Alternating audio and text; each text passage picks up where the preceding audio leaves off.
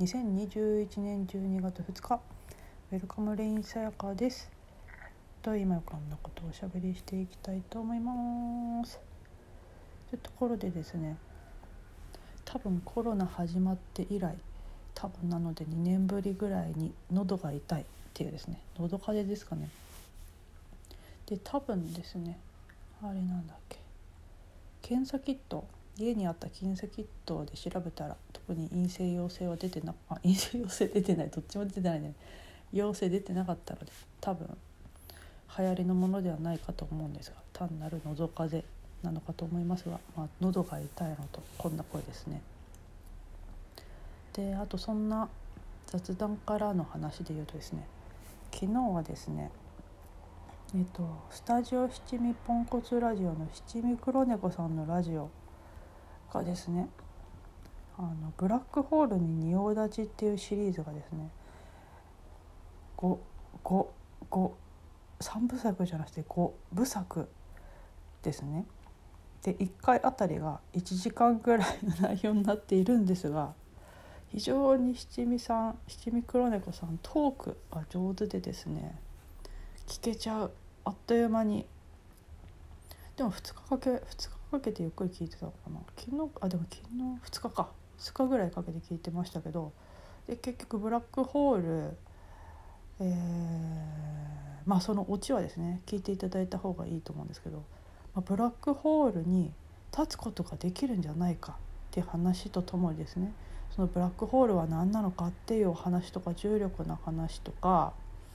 いろいろいろいろですね。でそれを多分あの七味黒猫さんがですね新潟の美術館を巡りながらっていうそのドライブの、え、道すがらお話ししてくれるんです。でその中であの、いろんな話が 盛り込まれながらそのブラックホールとか科学の話だけじゃなくていろんな話を盛り込みながらの12345時間っていうのはですねまるで新潟のをドライブしているかのようなバーチャル新潟アートグルメドライブみたいな感じのお話の回になってて非常にとても 面白い。七味さん七味黒猫さん毎回毎回面白いんですけど、まあ、結構ロングタイムのがあるのであ最初にこう「うんこれ全部聞けるかな」と思ってあのなんだ躊躇っていうんですかねためらうんですけどでもですね、まあ、本当に多彩で博学であ頭がいいんだろうなっていうことですね。で多分なんか勝手に私の妄想はですねもし入院長期入院するようなことがあって本当に何もすることがなかったらひたすら多分七味黒猫さんのこのラジオを聞いてるだろうなっていう感じですね。でツイッターとインスタグラムもされているのでそれと合わせて、えー、同時並行で見るとですね写真とかとかもどうアップされているので、まあ、なんかとっても面白い一つのコンテンツになっていてですね本当にエンタメ感がすごいですね。で何よりですね、まあ、もちろん聞いてあのリスナーの方をちゃんと意識したお話されてくれしてくださってるんですけどただひたすら自分でもう七味黒猫さんがそれを話しているそれをやっているっていうこと自体でもう完結してぐらいしてるぐらいすごく楽しそうなんですよ。あこんな風に生きたいなって 本当昨日思いましたね。今一番なりたいの黒七味黒猫さんだなっていう。ですね。なんか多彩だ。あと趣味？多趣味？ピアノも弾ける。で科学とかサイエンスとかそういうことだけじゃなくてタロットカードもやる。っていう本当に多岐にわたる。アニメも好きだと思うんですよね。このアニメの曲でピアノ弾いてらっしゃるので。この多趣味？これ絶対楽しいなと思って。私無趣味なので趣味がたくさんないので、まあ、無趣味ですね。無趣味なので非常に羨ましい。なんか本当に人間とか生まれてきたらこういうふうに人生楽しむべきだよなっていうようなありようがですねほんと七味黒猫さんのラジオ聞いてると思うっていう風な感じですね。非常に前置きで5分なんですけど話したいことは違うんです。っていうところでですねまあ本当にだから5時間シリーズそれずっと喋り続けてるってパワフルだしすごいですよ。本当に。いや本当聞いてみたいいただきたい。あの非常に勉強になる。ので科学とか好きな方宇宙好きな方でブラックホールとかって好きあブラックホールって聞くとちょっとワクワクしちゃうような方は是非こちらのシリーズ聞いていただきたいなというところでですね七味黒猫さんのラジオのそのブラックホールシリーズの一つ目をちょっと概要の方に貼っておこうかななんて思っております。これだけで終わらせてもいいかなと思うんですけどちょっと続き続きっていうか本編いきます。ちょっと黒猫さんの影響を受けてロングロングになりそうな。そして喉と鼻水でいまいち滑舌がさらに悪くなっておりますけど喋ってみたいと思います。で昨日ですねアップしたお話ですね硬さの話となんかいろいろちょっとその辺りでその中で話していた、えーと、例えば他人の硬さを感じるっていうこともあるんですよね。っていうかまあ他人の硬さじゃないんだよって話ですね。そのなんかこう他人とか世界とか状況とか出来事に対しての違和感とかもやっとするとかっていうのはそれは何かっていうと本当に自分の硬さっていうか柔軟性なんですよね。だからどこまで行っても何を感じているかっていうと自分自身っていうことなんですよね。でこれはですねよくよくそしてまたネタとして出してしまう今書いてる Kindle 本のネタなんですけどよく「私はいないかな」「私はいない」じゃなくて「全てが私だ」みたいな現象ありますよね。あもう全部私だっていう現象。あれ何かっていうとあの全部が主体になっちゃうってことですね。あの対象がなくなっちゃうってことですね。なので、えーと、私が歩いているどこを歩いているんだっていうと私を歩いてですね私の中をっていうとまたそれも違っちゃうぐらい。だから例えばこれも私それも私っていう必要もなくなっちゃうんですよね。うん。私っていう状態。っていう、まあ、マインド的理解でもいいしまた本当にそういう一別とか何か体験として体感としてその感じ感覚が頭じゃなくて感覚としてこう体験されるみたいな現象あるんですけどそれをですねまた有意識とかの話で言うと見る心見られる心ってことなんですよね。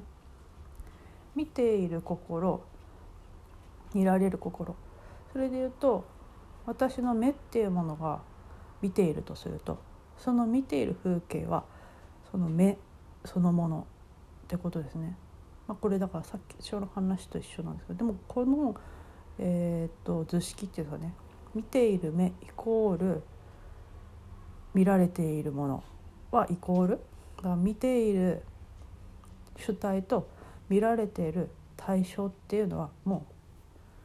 うそこはイコールなんだよっていう話ですね。でそれがさっきの最初の硬さの話何を感じてるかこの世界にどんな感じがしているかどんなまあどんな感じがしてるかですねどういうふうに見えるかどう思うかで何を感じたり味わってるのかっていうと私なんですよね。だからどこまで行っても何を味わってるか何を見ているかっていうと私なんですよね。っていうのは非常に面白いし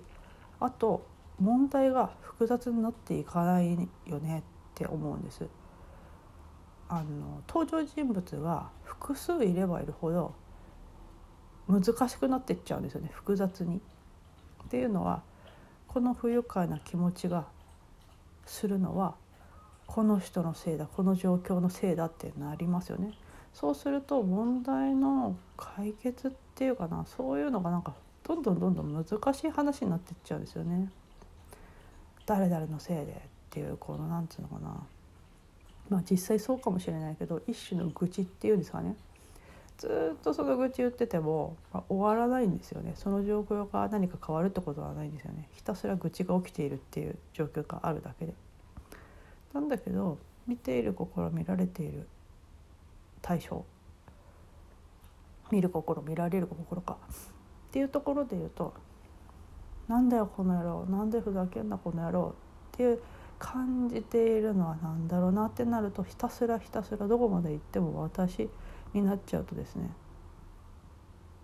なんかやっぱどうしてもいつものセリフが出てきちゃうのはしょうがないなっていう感じですね。でこれが複雑になっちゃうとしょうがないがなんか起きてこないんですよね。例えば相手や状況やだったらその相手が変わればいいのにとか状況が変わればいいのにとかなんでどうしてっていうのが起きちゃうんですよね。でだなんでどうしてスパイラルっていうかね なんでどうしてスパイラルが起きちゃってもうなんでどうしてって考えたってしょうがないようなことをなんでどうしてって考え続けちゃうってことが起きちゃうんですよね。まあ、それすごく自然なんですけど、まあ、だけどそこにオチはないですよね。なんでどうしてって思ったってそうだからそうってことなんですよね。いくら夏になんで暑いんだって思ったからって 暑いっていうのは変わらないですよ。夏は暑い、まあ、多分季節でいうと日本でいうとそうですね。夏っていう季節は暑い。で冬になったら雪が降る。なんで冬にこれなんで寒いんだって言ったってだって冬だからってことですね。でなんで雪が降ってんだっつってだって冬だし北海道だし降るよって話なんです。だからなんでどうしてっつったってしょうがないんですね。そうだからそうって。だけどそこで複雑になってっちゃったりなんでどうしてって起きてっちゃうねその複雑さの中では。なんだけどその見られる心見る心見られる心っていうそのシンプルさで言うとあもうこれどこまで行ったって私っていうかな一つっていうかなってなるとあもうしょうがないなっていうその夏だし冬だしって話になってきちゃうんですよね。ってなるとまあ終わってくっていうかも。う、うん、あとはあれですね。あの痛い苦しいがあるんだけどどこまで行ったって、まあ、超越したなんか仙人みたいになったらちょっと変わってくるかもしれないんですけどどこまで行ったって痛いは痛いし苦しいは苦しいなんですけどだけど多分そこが複雑さがないと痛いは痛い苦しいは苦しいんだけどそこにそれ以上の複雑さがないんですよね。多分その複雑さがないっていうのはそこにいい悪いがくっついてないってことですね。これ何言ってんだって話なんですけどあの苦しいは苦しいっていうのは大概、えーと、悪いっていうカテゴライズがされますよね。まあ、二元性の世界でそうなって当然なんですけどなんでどうしてっていう感じですね。なんだけど痛いは痛いでそこで終わっていてそこにそれ以上のものはくっついてないんだけどでもそこにマインドっていうか二元性っていうんですかねの視点をそこにくっつけちゃうんですよね。その辛いは良くない辛いはダメ辛いはどうにかしなくちゃいけないっていうふうにしちゃってそこでまあ葛藤や苦しみはでもある意味解決しようっていうことが起きてくるんだけどでも解決しようとすることによって何か長引いちゃうこともあるんですよね。だけど痛いは痛いし痛いから、まあ、例えばお腹痛かったらあトイレ行こうとかトイレ行きたいってなったりするかもしれないし辛ければあ辛いは辛いからなんか休もうとかちょっと一息とか、まあ、もうなんなら誰かに話聞いてもらおうとかってなるかもしれないんですよね。それすらもしかしたら起きないかもしれないですよね辛いは辛いで完結しちゃうと。あ辛いなっていうところで完結しちゃうとですね。もう辛いは辛いんだっていうかな。夏は夏なんだっていうか冬は冬なんだってところで完結しちゃうとそれ以上そこでからストーリーが起きていかないんですよね。複雑になっていかない。ってなると、まあ、話が早いっていうか、まあ、シンプルでシンプルだからこそ、まあ、そのまま終わっていくっていうかね終わっていく速度が速いですね複雑になればなるほど解決っていうかなストーリーが長引いていくのでその分の時間は経過していくっていうかな体感的に。っていうところでなんか複雑さが生じないとそんな風にシンプルであるっていうことですね。であとはもうそのどこまで行ってもこの世界というか人とか対象に感じているそれっていうのは自分とは別の何かではなくって、えー、それそのまま、えー、っと見る心見られる心っていうところで完結しているとどこまで行っても私なんですよね。で私を感じているんですね。だから誰かに腹を立てている気持ちっていうのは私なんですね。その現象見見えるもそう聞こえる感じるっていう知覚っていうか感じ感覚ってそれは何でできてるかという何なのかちょっと私ですねそれであと昨日の話で言うと硬さ自分の硬さと柔軟性ってことですね。って感じでですね、